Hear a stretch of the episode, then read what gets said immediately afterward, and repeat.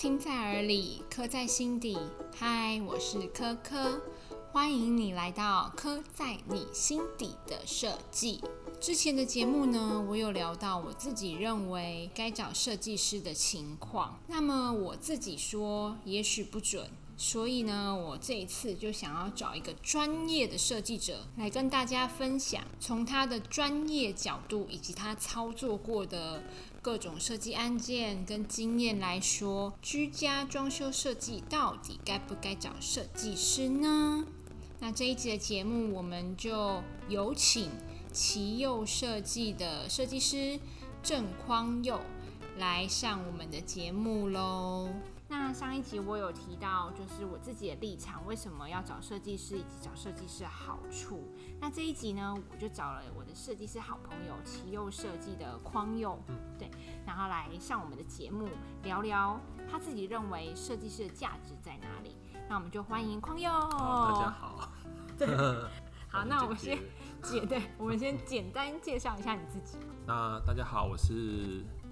奇佑设计郑匡佑。那我主要的工作其实是室内设计，包含商业空间设计，还有饭店设计都有操作的经验。然后自己本身也是有多一个斜杠身份，就是我有在经营呃传统产业的品牌，这样。糕饼啊，糕饼，对对，中式糕点。对，而且你刚刚说你主要有在做商业空间的设计，但其实你也做了蛮多居家设计的。嗯，对，主要大部分的一半以上案子都是住家，都是住住家设计的委托案。嗯嗯嗯，而且我觉得还蛮特别，就是你的委托案是不是大部分都是新城屋？新城屋跟中古屋都有，那只是这近几年因为比较多的新城屋，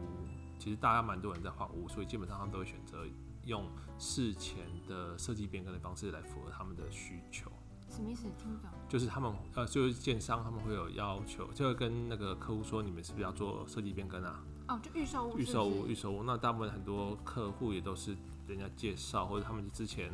呃就想说啊，既然要做一个自己呃可能心里的梦想的家，那可能他可以提早就先规划。嗯，所以基本上在就先开始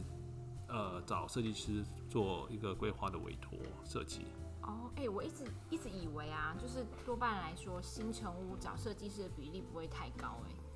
基本上。哦，我我我本我本来是这样以为，因为我我自己就认知是，我觉得老屋它的处理程序比较难，就是你可能要更换管线啦，然后基础工程比较复杂。那新城屋就相对的简单，因为基本的天地壁可能建商都会给你了。对，但是基本上我们帮客户处理不单只是处理天地币的问题啊，因为有些时候像建商它有一些特殊的规范，就是说有一些你要做浴室上的变更的话，有些它有一些划定范围，你不可以超过原本浴室的。浴室的浴室的规定的面积的话，但是你又想要有一些特殊的需求，我们的其实这个过程里面就像可能我们前两年做案子，就是我们代替客户在跟建商的营造营建营建部的部分的公务的的的组长在一直在沟通设计上的配管的位置，因为有些很多东西，如果像他原本假设它是一个小套房，但是他们呃它是一个案子比较特别，它是一个呃。呃，地主户的变更，那它基本上建设公司在规划的时候是规划成都是套房。那基本上一个地主户拿了那么多套房，他想要，但是他其实他需求是一个比较大平数的空间的时候，他必须把这些套房整合成一个大的住宅。那那个时候其实基本上我们在讨论的时候，其实就是由三间套房把它变成一大间。那这个里面就会牵扯到很多的问题啊，就是说你原本规定的管线的位置啊，大门的位置啊。或者说大门，有些人不喜欢，只要一个大门就好，够打三个门。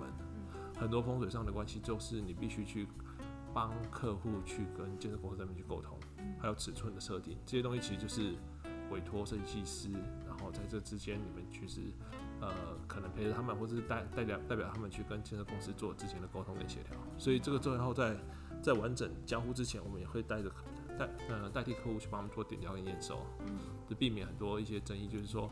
客户也许他们可能知道他用讲的，可是他并没有图说去做互相的沟通的时候，到时候你交付的时候跟他说啊，这个我跟你说的怎么不一样？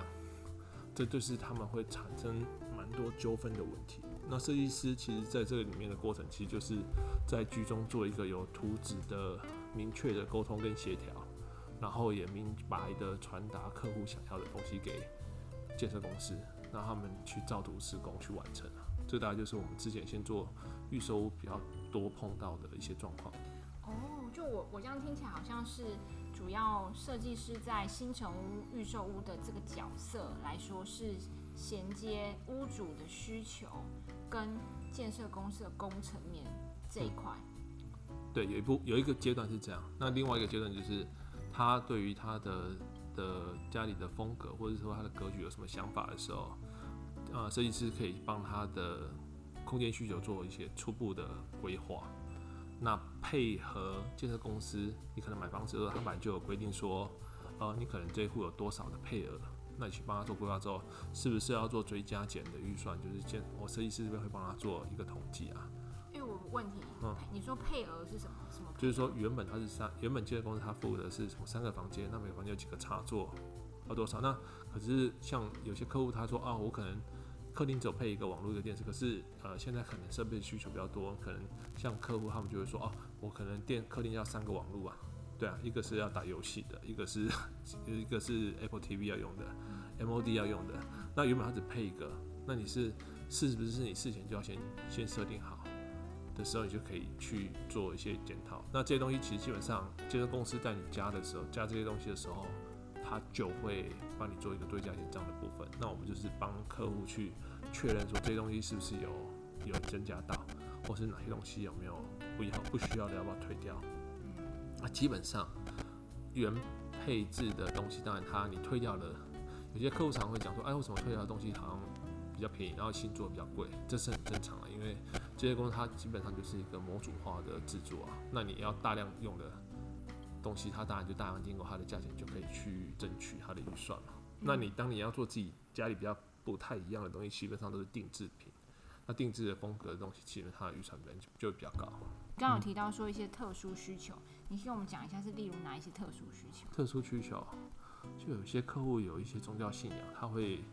他会需要有一个比较现代的，就是好像讲佛堂好了，那佛堂里面他们有时候会需要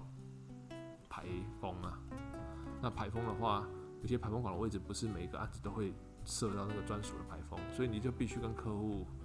代替客户去跟建筑说啊，我这边以后要设佛堂，那我希望有一个单独的抽风机的设置的配管在这边先做，那这个启动，这个在建筑体上它可能要配管要启动，这些东西都要事先的沟通啊。当你交屋之后，不可能去给你洗这个洞啊。如果你是购买预售屋，请设计师介入的这个需求就更高了。这样听起来，会比较提前做好准备，不会到时候就说啊，可能没有办法，然后这个管子可能就不是说可能可能在窗户上面补一个板子，再重新挖洞，或者说啊，可能拉到后阳台，后阳台又碰到梁，你下面要弯的高度又那么低，嗯，这些东西很多都会出现啊。了解。那如果说就已经是那种交屋的成屋嘞，嗯，交屋的成屋你接到的设计案的比例也是很高的嘛？交屋成屋我觉得也是会有啊，但是基本上就是在交屋成屋成屋的成屋，它呃可能客户已经买了，然后他跟你说我已经买了这间啊房子，那我有哪些需求？那设计师的工作其实基本上就是在在跟 就是在做设计上的沟通啦，还有美感上的协调啦，因为基本上他有一些需求，那我必须要怎么样去包覆管线啊，然后会不会让整个空间的比例造了很造成很突兀的一个状况，或者是在在一个视觉的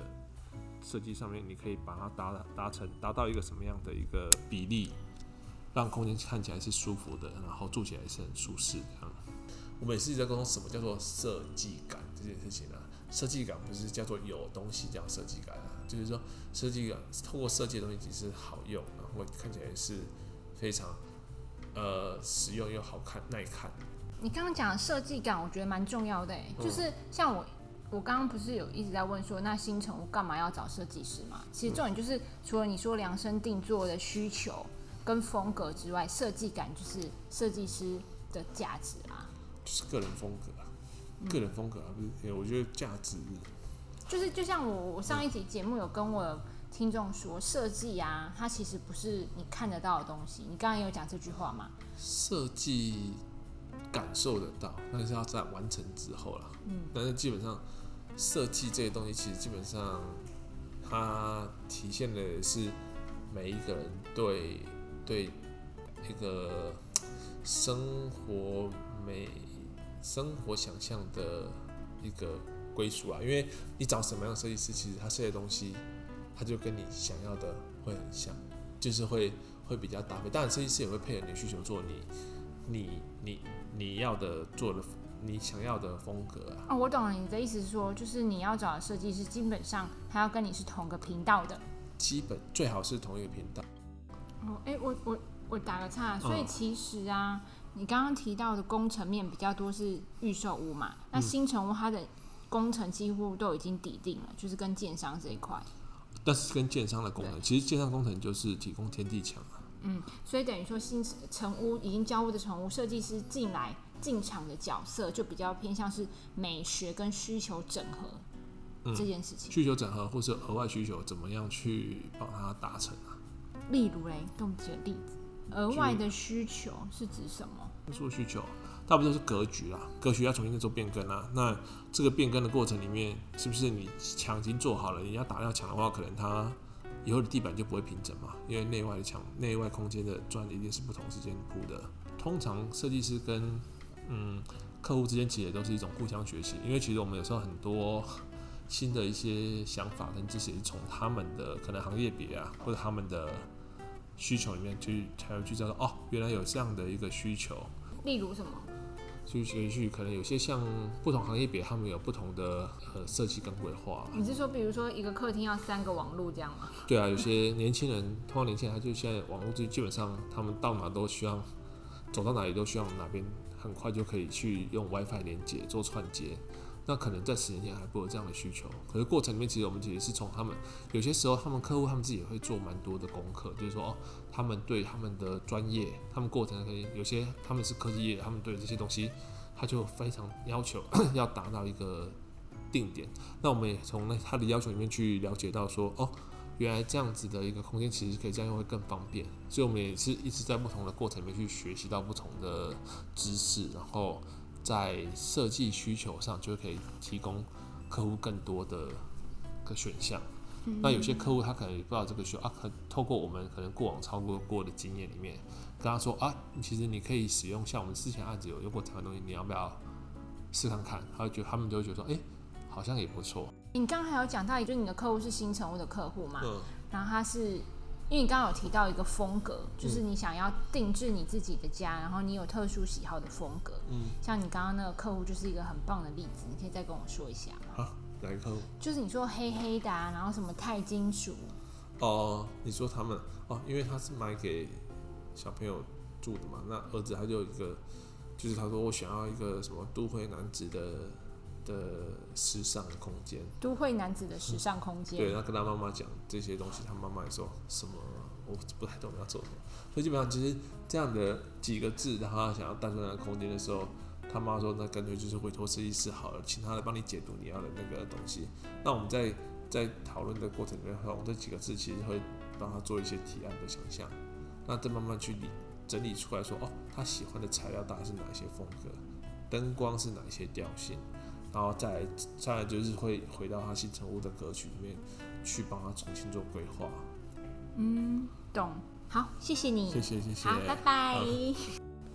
哇，节目来到了尾声啦。那我自己呢，总结我从匡佑那里听到的几个重点见解。设计师对于预售屋来说，它会有一个价值在于衔接建商工程的部分。比如说，在设计阶段就把未来的需求做到位。成屋的部分呢，则是可以依照自己的喜好跟习惯去量身定做，包括是你的风格啦、格局啦、动线啦等等。很高兴这一集的节目，我们邀请了匡佑，从设计者的角度去分享设计师在居家装修里面的角色跟定位。希望这一集的节目呢，有给你一些收获喽。